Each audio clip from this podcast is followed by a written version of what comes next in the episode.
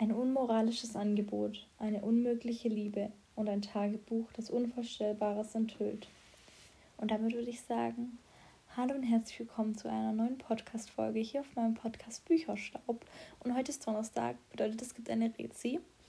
Und heute soll sich alles um das Buch Verity von Colleen Hoover drehen, wie ich schon am Montag gesagt habe. Und von vornherein möchte ich sagen, dass ich dieses Buch unglaublich mag. Also unglaublich sehr mag, unglaublich liebe. Es ist ein 5 von 5 Sterne Buch und gehört seitdem ich es gelesen habe zu einem meiner absoluten Lieblingsbücher. Büchern, Entschuldigung. Und ich würde sagen, ich lese euch einfach mal den Klappentext vor, dass, damit ihr wisst, um was es geht.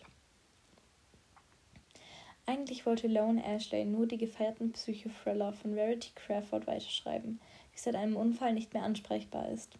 Doch mit zweierlei hat Lowen nicht gerechnet, dass sie sich in Meritys Mann Jeremy verlieben würde und dass sie im Haus der Crawfords eine lebensbedrohende Entdeckung machen würde. Emotional wie immer, spannender als je zuvor. Der neue Roman von der Bestseller-Autorin Colleen Hoover. Genau.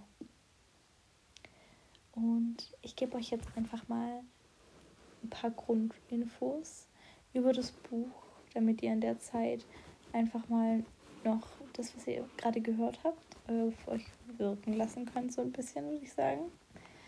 Und zwar, als erstes ist das Buch im Deutschen im Bold Verlag erschienen.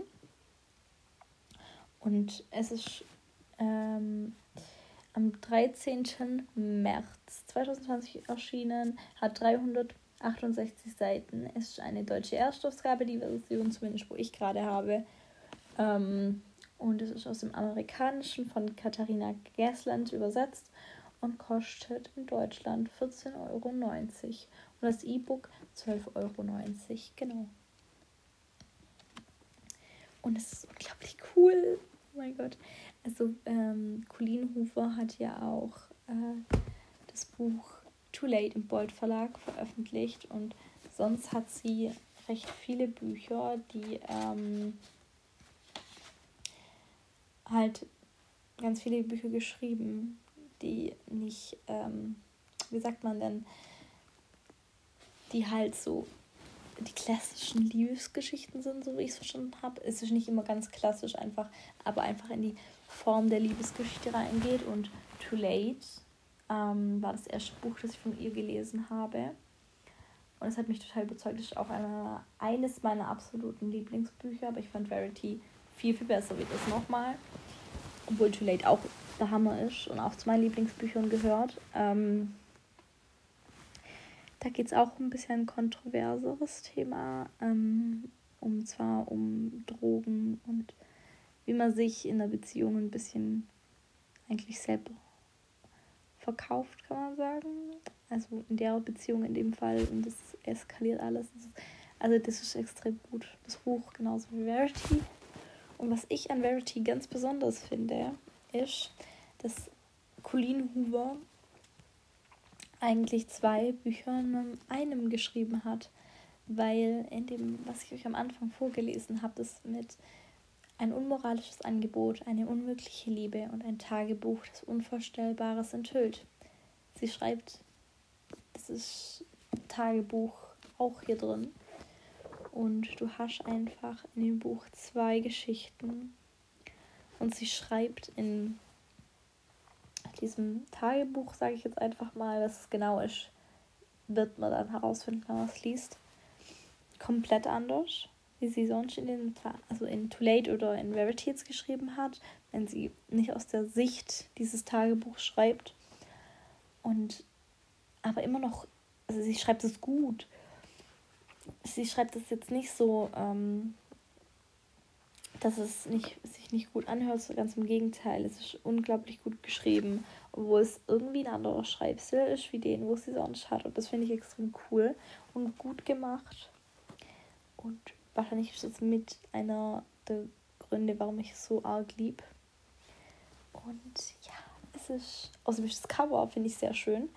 Das ist so mit Wolken in einem lila und rosa Ton, kann man sagen. Und im Hintergrund ist es so blau. Genau.